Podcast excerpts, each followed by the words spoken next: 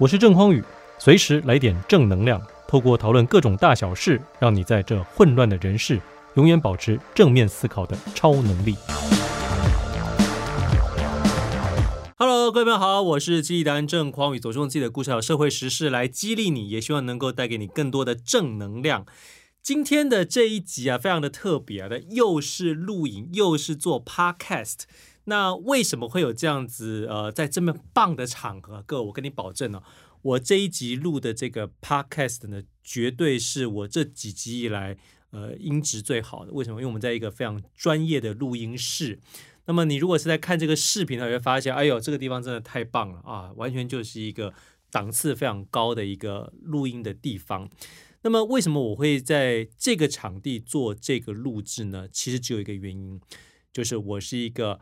非常抠的人，其实是这样的。我们最近接了一个案子哈，要帮台中市政府呢来推广他们的台中社宅，所以我们就要请不同的来宾啊，可能住在社宅里头的来宾啊，或者是呃长官呐啊，能够来聊一聊社宅。那么我们在约这个来宾的时候呢，刚好这下一位来宾他不知道为什么事情耽搁了。那我心想，哎呀，我这个录音是开玩笑，很贵的。我都住了两个小时了，一点时间都不能浪费。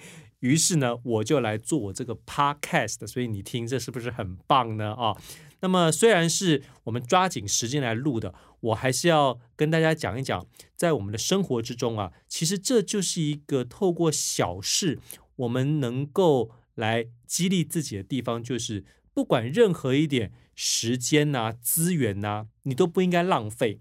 那这就让我想到，各位。年轻朋友啊，我今年四十五，可以说一些这个啊，我这年纪有点大的，你们是晚辈。有一些呃朋友呢，可能会很不想当兵，你会觉得，哎呦，我为什么要当兵啊？啊啊，这些逃兵人这么多啊，为什么我就要当兵？那我跟大家说啊，其实如果是我们中华民国的男性呢，这个依照国民的义务就是要当兵嘛，哈。那当兵的时候，我不瞒各位，我也跟你一样，当时一进去的时候。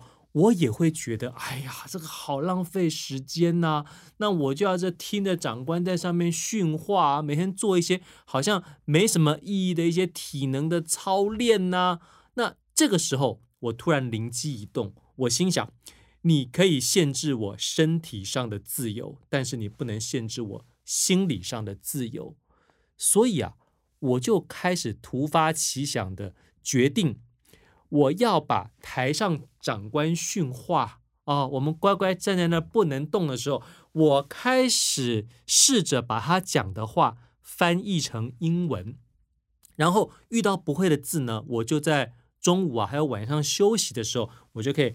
那个时候还是字典哈，传统字典比较多，没有所谓的电子翻译机，我就开始翻着字典去查那些我白天听到他们讲话训话，然后我不会的字，就这样子来训练我自己的英语哦。所以当时我一到美国的时候，其实很多美国的同学都很讶异，哎呦，匡宇，你的英文不错啊，比起其他的留学生，你的英语这么好，你是从小待美国吗？我说 No No No No No，没有，我呢。就是因为我在学生时代啊，还有在当兵的时候想到这一招哦，我懂得好好运用我自己的时间，所以呢，我的英语相较之下好像哎是比起其他人来说还算不错的。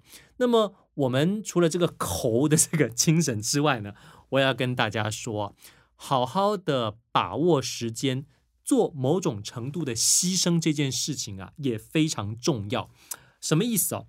我们在美国当时我去念书的时候，大部分人都会开车嘛。那么开车的时候呢，难免你会想要听一些轻松的音乐。可我不是哦，各位你知道吗？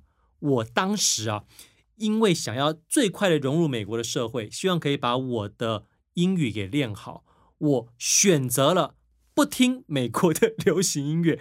我开始把车上的广播全部调到所谓有一点像台湾的。这个呃，赵少康啊，飞碟早餐、午餐、晚餐这样子的谈话性的节目，叫 Only Talk No Music，我就反复的听，一直听，然后嘴巴跟着主持人动。刚开始的时候听不懂，可是呢，很奇怪哦，隔了三个月之后，有一天我突然觉得，哎，好像自己耳朵就打开了，我开始听懂他们在讲什么嘞。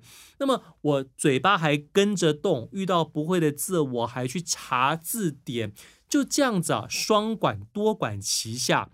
大概在六个月之后啊，很多美国的朋友都非常讶异，说：“哎呦，你这个讲话的 accent 还不错，这口音不错，感觉上好像在美国住很久。”我说：“没有没有，这完全是因为我的老师呢，就是这些。”呃，美国的这些播音员呐、哦，这些主持人呐、他们本身的用字遣词、抑扬顿挫都是最好的、最标准的美国腔啊、哦！我就透过这样的方式来学习了我的英语。那同样的方法，我也拿来。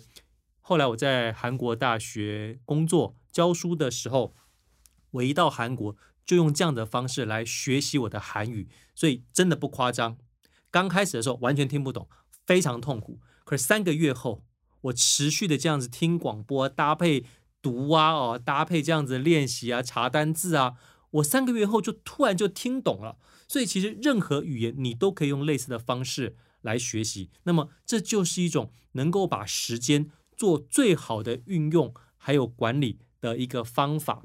所以我今天呢，呃，这个随时来点正能量啊，就是希望能够跟大家分享这种。你对于时间还有精力啊，哦，这种抠的精神，你好好的把它用来发挥在自己的学习上面，你假以时日，一定也可以在你想要的领域里头发光发热，走出自己的一片天。我是吉利达郑匡宇，总是用自己的故事和社会知识来激励你，也希望能够带给你更多的正能量。